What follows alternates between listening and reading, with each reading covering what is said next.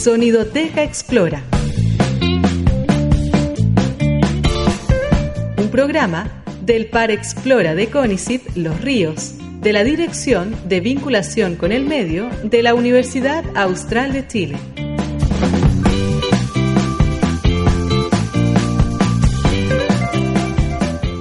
Hoy vamos a conversar sobre biomateriales.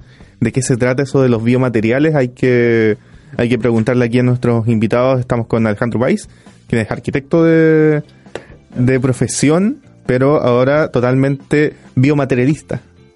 No sé cómo se dice. ¿Tiene un nombre? Biofabricador.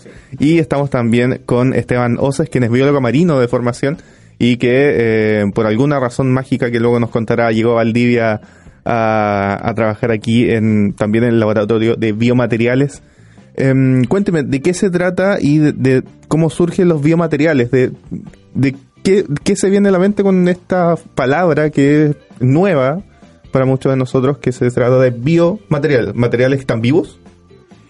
Em, antes de responder tu pregunta, no, eh, quería, em, bueno, agradecerles por la invitación. Recordé que nosotros estuvimos acá hace, yo creo que un año atrás. Más o menos. Más o menos. Entonces, y quedamos de que vinieran. Exacto. Entonces, un tremendo honor estar de vuelta con usted y un poco también contarles. eh, eh, un poco cómo ha evolucionado el laboratorio, que me, creo que es como un tremendo también.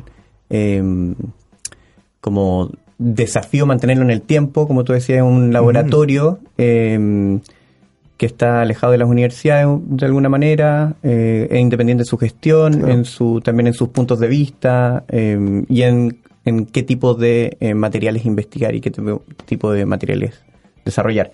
Eh, el laboratorio de biomateriales es un laboratorio que trabaja principalmente en la investigación, experimentación y prototipado de nuevas materialidades que buscan tener un origen ya sea como natural, eh, principalmente enfocado en la abundancia material que nos entrega el territorio donde estamos, el territorio valdiviano, uh -huh. y que puede ser extendido en una zona macrosur. Y por otra parte, materiales que pueden surgir de desechos de. Eh, eh, como desechos de eh, procesos productivos, de industria, etcétera, de este territorio, como por ejemplo podría ser el bagazo de cerveza. Eh, entonces, más o menos, nosotros nos manejamos. El bagazo, perdón, es el, el elemento que sale de la cerveza que claro, se pierde. como ¿qué, el, qué es? el, el desecho? desecho sólido que no. queda del, del proceso de fermentación. la cerveza, cuando se extraen los azúcares en el proceso de la elaboración de la cerveza, uh -huh. eh, queda como desecho. Ya. Yeah. Entonces, eso, la idea es, en vez de que se vaya a la basura, darle un segundo uso, ¿cierto? Y poder ocuparlo Exacto. como material en alguna actividad. Yeah.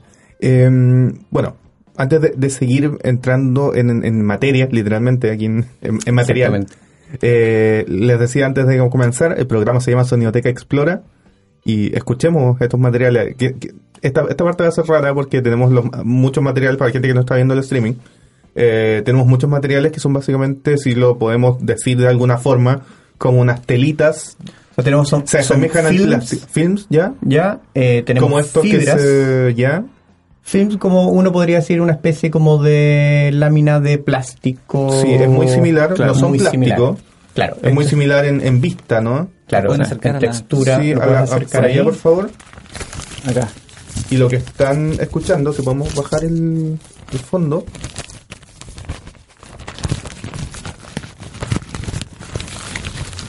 Qué arruga. Sí, por supuesto, ¿no? Está bien. Está bien. Oh, oh, no, oh, no. Son solo muestras. No, no hay más. Son solo muestras. Esa, esa sí. que arrugó recién Ramón, a ver. Igual de perfectamente su estado.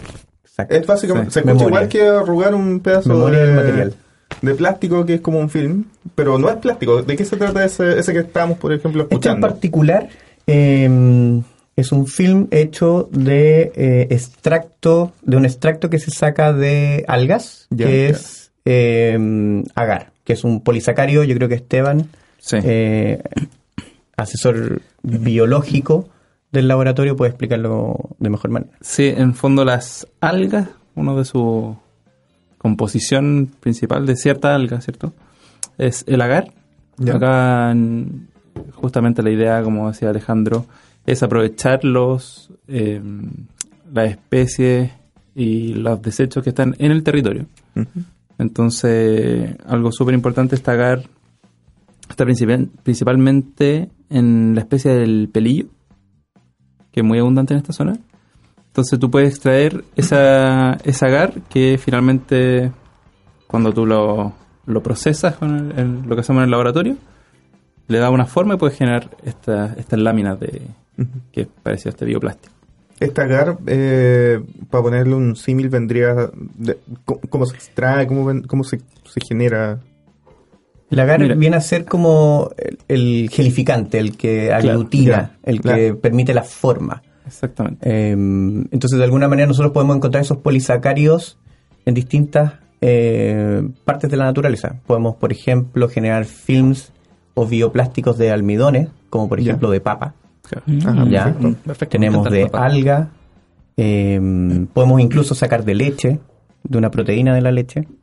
Eh, entonces, de alguna manera, la invitación que o, la, o, el foco que está haciendo el APA es encontrar cuáles son esos elementos de abundancia, esos materiales o insumos de abundancia eh, con los cuales poder generar una alternativa material eh, que de alguna manera sea em, que reduzca el impacto que producen principalmente los materiales de origen petroquímico, plásticos, básicamente.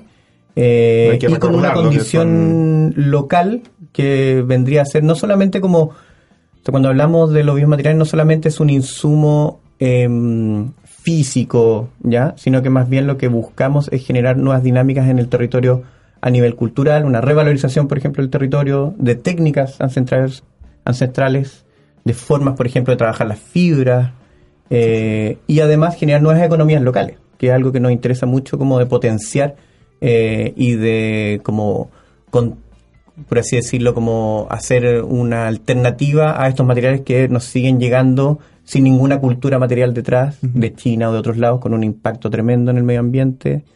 Em, Yo creo que eso es clave también en, el contexto que estamos. O sea, el impacto que genera esto es infinitamente menor a lo que trae, o sea, el impacto que genera un plástico traído de China. Entonces yo creo que eso es súper importante saber que se hace desde acá y que a, fondo se, se, ocupa acá también. Claro, y lo que decías hace un, hace un ratito, se puede ocupar el bagazo de que es un desecho y se genera un, nuevo material.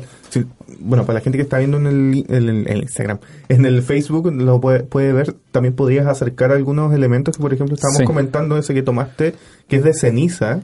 Sí, este es un, gran, genera un, gran desecho de, de la zona sur del país, ¿cierto? Sí, hay mucha combustión. eso se tira a la basura. Y si pueden ver acá, eh, es un recipiente que puede ser, que sea un macetero, un cenicero, puede dar la forma que tú quieras. Claro, lo interesante es eso, que en el fondo no es tanto lo que, lo que está planteando el laboratorio de biomateriales de Valdivia no es tanto proponer una forma, sino que más bien es, eh, es como posibilitar un nuevo material para la construcción de nuestro entorno. No, su idea no es eh, llegar y decir, oye, generamos esta cosa que va a reemplazar las bolsas plásticas y va, vamos a, venderla y pueden comprar aquí la licencia. sino que generar así como, oye, mira, tú puedes hacer esto y, eh, por ejemplo, el, film o esta, esta recipiente de ceniza, decir, oye, tú, tú, por ejemplo, empresa tanto, generas todo esto, podrías en vez de botarlo, eh, usarlo para hacer algo más que re utilice todo. O sea, nosotros estamos en una etapa eh, que es que creemos que es un poco la esencia del APA, que es caracterizar materiales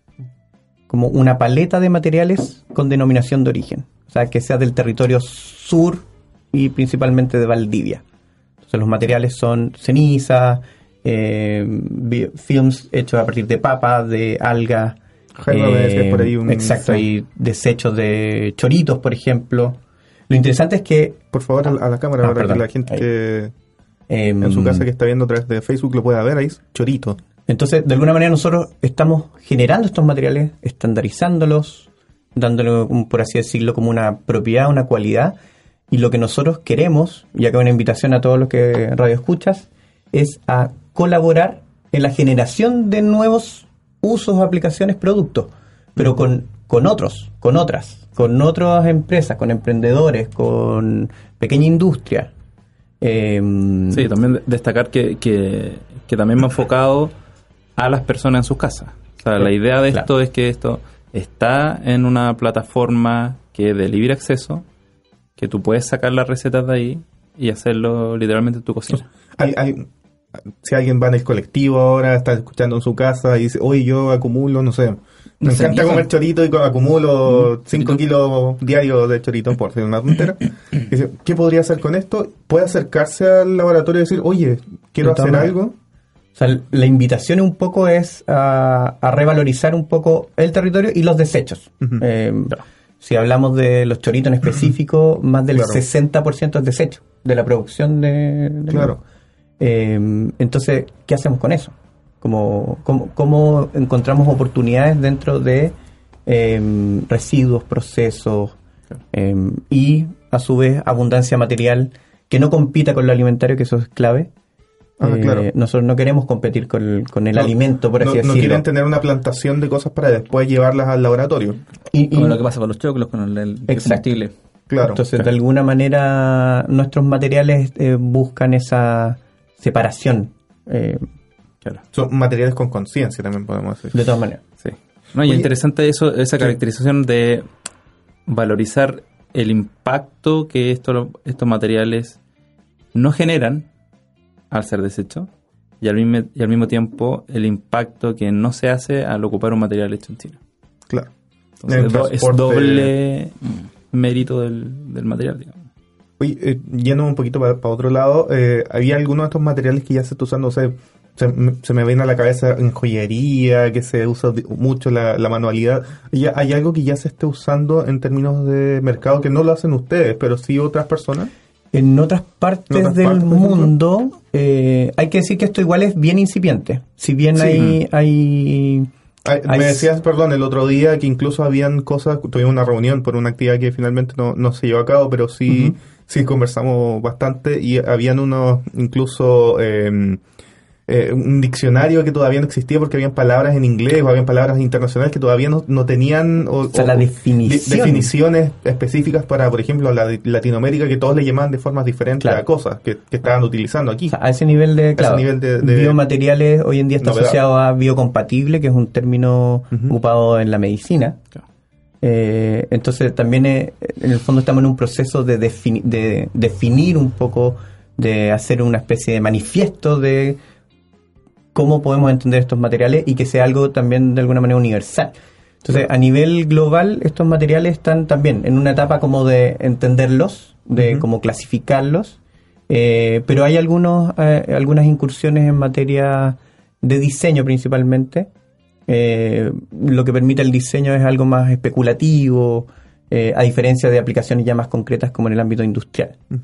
Entonces, hay, por ejemplo, eh, no sé, materiales que se fermentan con las fibras de coco y que lo que hacen es una especie de eh, biocuero, si podemos llamarlo, de, de, ese fermento. Y eso se ha traducido en cartera, en ropa, en cosas, pero, insisto, como bien acotado y bien especulativo. Estamos conversando con Alejandro País y Esteban Oces del Laboratorio de Biomateriales de Valdivia Labba. Si me pueden contar un poquito más, Esteban, ¿qué más hay en, en la mesa? Porque tenemos, para la gente que nos está escuchando en la 90.1, en la mesa tenemos, bueno, en la mesa de la parte de allá, un una sinfín de materiales. Hay una cosa que es media rosada, que es como, que, que al tacto parece plumavit, pero no es plumavit. Sí. Hay muchos materiales que parecen plástico o film de, no sé, que envoltorio. Ahí está la palabra que no encontraba. Parecen envoltorios de cosas que en realidad no, no son envoltorios. Hay eh, colores igual bastante interesantes. que- Si me puedes contar un Mira, par de por cosas por más? ejemplo, Que este que. ¿De que qué- estoy mostrando la cámara, este Sí. es un, eh, un SCOBY. Sí, Este es es- producto de una, una relación simbiótica entre Ya. una bacteria y un hongo. Esto, para, para comentarle a la gente que está escuchando, es un papel, por decirlo de alguna forma. Es como una especie de Un- cuero, mira, si lo puedes Un tocar. cuero, a ver, lo vamos a tocar.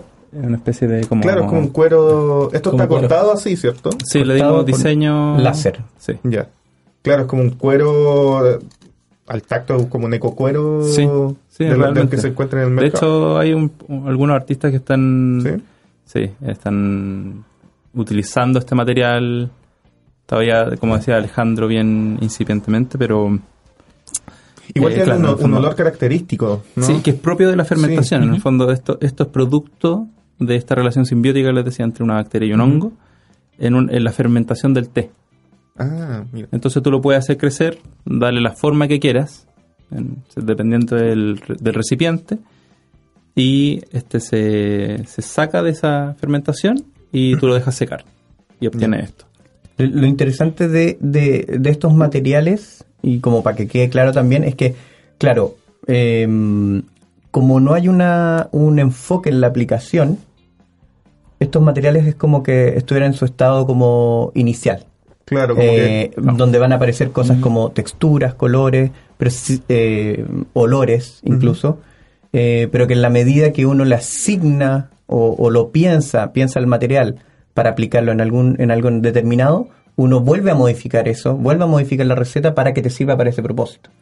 O sea, Entonces- l- las cosas que vemos acá pueden adquirir otro color. Exactamente. Ahora hay uno muy característico que me dijiste que, que era como casi un, un, estreno, eh, ¿Qué que es muy rojo.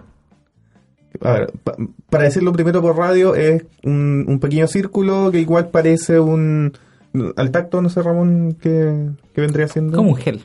Es como un pequeño gel Eh, circular, muy Translúcido. translúcido y eh, muy rojizo, un Sí, color rojizo y eso me decías que tiene algo especial. Sí, este es como, bueno, es primera vez que lo contamos ya de manera más pública, pero es eh, el primer, eh, por así decirlo, film, ya como una especie de cuero hecho de eh, la fermentación del maqui. Entonces, de alguna manera, Maqui. lo que estamos logrando acá es generar un material que sea completamente como característico de este territorio, eh, porque por lo general la fermentación de la SCOBY se hace con té, Claro. ¿ya? Eh, en otro té lado que se hace viene con- de afuera. que viene de afuera. Entonces el desafío fue poder generar como una eh, un film de celulosa, de nanocelulosa, como decía Esteban, hecho por bacterias principalmente. Pero celulosa quiere decir que viene de la planta de celulosa. no, celulosa quiere ¿A qué decir que está Sí. secretado por eh, bacterias. Ya. ¿Ya? Que eso es lo interesante, que en el fondo uno cuando escucha celulosa lo asocia directamente como a algo vegetal, no a una producción eh, hecha por bacterias. Entonces, de alguna manera, este es un primer film hecho de, un, de una bacteria que crece en simbiosis en un fermento de maqui. Y eso nos genera este, este film que, dependiendo de las características o el tiempo de cultivo o el los tratamientos de secado, nosotros esperamos eh, transformarlo en nuestro próximo como biotextil eh, más característico del AMBA. Claro, Y, en ese sentido, lo- este resultado de un desafío súper importante de, ¿Podemos mostrarlo a cámara? por Ah, favor? de pasar eh, de algunas técnicas que pues, se pueden estar haciendo en, en otras partes del mundo y justamente darle la localidad. Claro, Entonces- porque todo esto ya se hacía de alguna u otra forma en, en diferentes laboratorios, pero esto es netamente local. O sea, O sea, y lo interesante es que en el fondo, eh, como te decía antes, el fermento, por ejemplo, de té tiene ciertas características, la celulosa es de una determinada característica que es distinta a la característica que va a tener la celulosa hecha del fermento del maqui. Claro. Y también es distinta la, Y- al fermento del- Y esa- de la fibra de coco. Esas características aún las tienen que investigar. Exacto, estamos como en este proceso como... Pero lo más ¿Podemos importante era... No.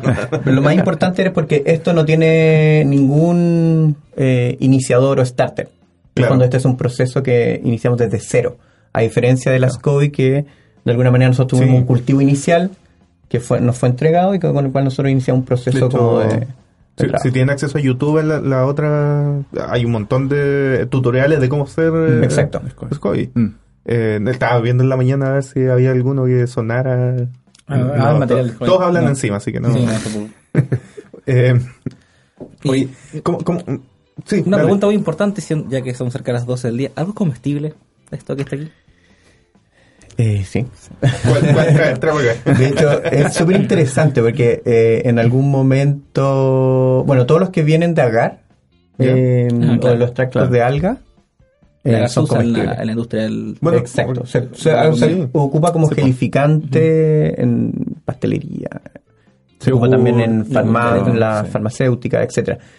Se exporta mucho. se- Sí, lo interesante es, lo mismo, es un poco lo que veníamos repitiendo, es que nosotros lo que hemos logrado es extraer de manera artesanal y de manera local el agar de las algas. Entonces, normalmente, o cómo se hace, es que llega el polvo, o sea, primero cosechan acá, se lleva a China, se procesa y vuelve en, en el polvo, Formato polvo. industrializado, con todo el impacto eh, de ese movimiento y de esa producción. Entonces, por lo mismo, eh, los biomateriales que estamos tratando de generar acá, que de hecho queremos cambiarle el nombre a eh, polímeros artesanales, Ah, Ese es como el concepto que queremos como acuñar. gustó ese. Eh, busca eso, busca un- de alguna manera independizarse de la industria, como busca devolver esa eh, empoderamiento al, a pequeños eh, emprendedores, organizaciones, comunidades. A, a propósito de eso, ¿cómo, cómo una pequeña comunidad, un pequeño emprendedor, emprendedora, se puede comunicar con ustedes para ir trabajando algo? El Instagram. está- Eh, tenemos, claro, el Instagram somos Labba, eh, Labba en el con, mail. con B y con V y después B. Sí. Sí, ahí está. No, no. Perdón, larga, de larga y de después, larga y después B. B corta, Sí. sí. Ya. No, yo no- LA, B larga, B corta. Claro. A. Lo- Laboratorio. Valdivia. Laboratorio Biomateriales de, la De Valdivia. Sí. Eh, nuestro mail que es info arroba labba.org Ujú. eh, y básicamente que nos quieran ir a visitar a nuestro pequeño laboratorio, humilde laboratorio, pero no por eso menos importante, en Sí. Arauco 128, piso 3. Ahí está. Sí. Para quienes conocen al, al lado del espacio en conducción. Exacto. Sí. Para quienes Arriba, conocen buen esa- vecino. esa- Arriba el pool. Arriba del pool. Arriba del pool, pool, sí. exactamente. ¿No, no le han pedido algo eh, para, las para las bolas de pool? No, no todavía, Todavía no. pero estamos en conversación. No, por ejemplo, eh, esto, una persona podría pensar, ya, estoy produciendo X cosas y también quiero hacer yo el, el envoltorio. Quizás podría hablar con usted y hacer yo mismo un biomaterial que funcione. Por supuesto, sí. De hecho, un poco esa es la idea. Esa es la idea de que las personas puedan eh, tomar como mano el asunto con sus materiales. Y ent- entre eso el envoltorio es, es clave. Y, y pasa mucho que nos ha tocado de repente hacer como una contraparte, una revisión a emprendedores eh, en el ámbito de sustentabilidad eh, y todos los packaging de los productos que son sus- que los venden como sustentables están envueltos en plástico Ah, sí, y en doble envoltorio de plástico. Entonces, de alguna manera lo que nosotros Sí. tratamos de transmitir es eso, es que cuando uno habla de sustentabilidad, no solamente habla del producto en sí, como de, de este estado presente, sino que por una parte Todo- tiene que hacerse cargo del proceso ciclo. de- de- del ciclo hacia adelante. Exacto. Y algo muy importante, que es lo que nos estamos enfocando en Lava, es el proceso hacia atrás, en la extracción de estos insumos que nos permiten generar estos materiales que sean biodegradables y compostables. Oye, usted, te voy a poner en aprieto. Usted vieron la visita del ministro al, al ministro de Ciencia. Sí.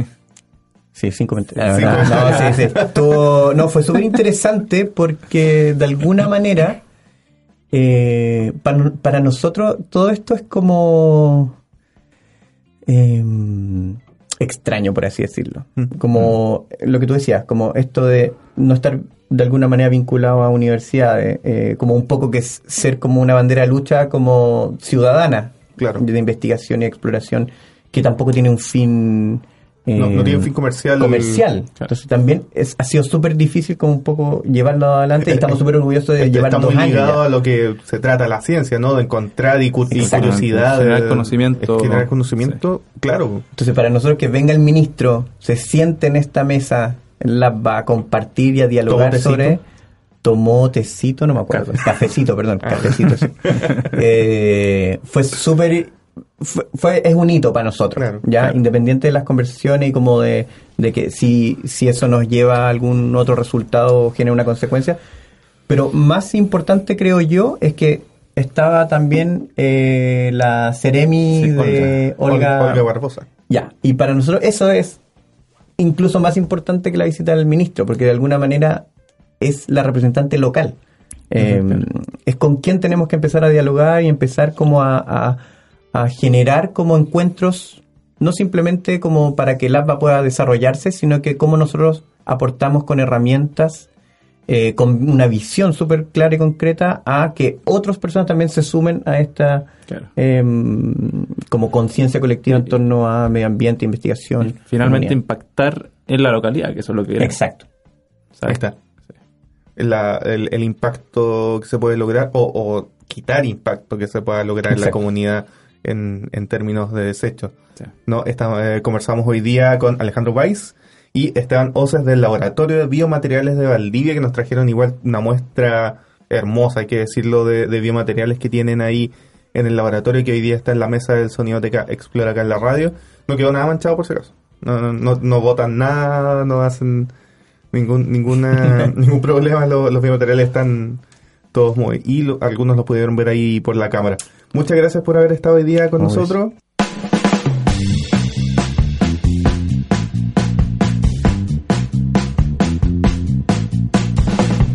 Esto fue Sonidoteca Explora, un programa del Par Explora de Conicet Los Ríos.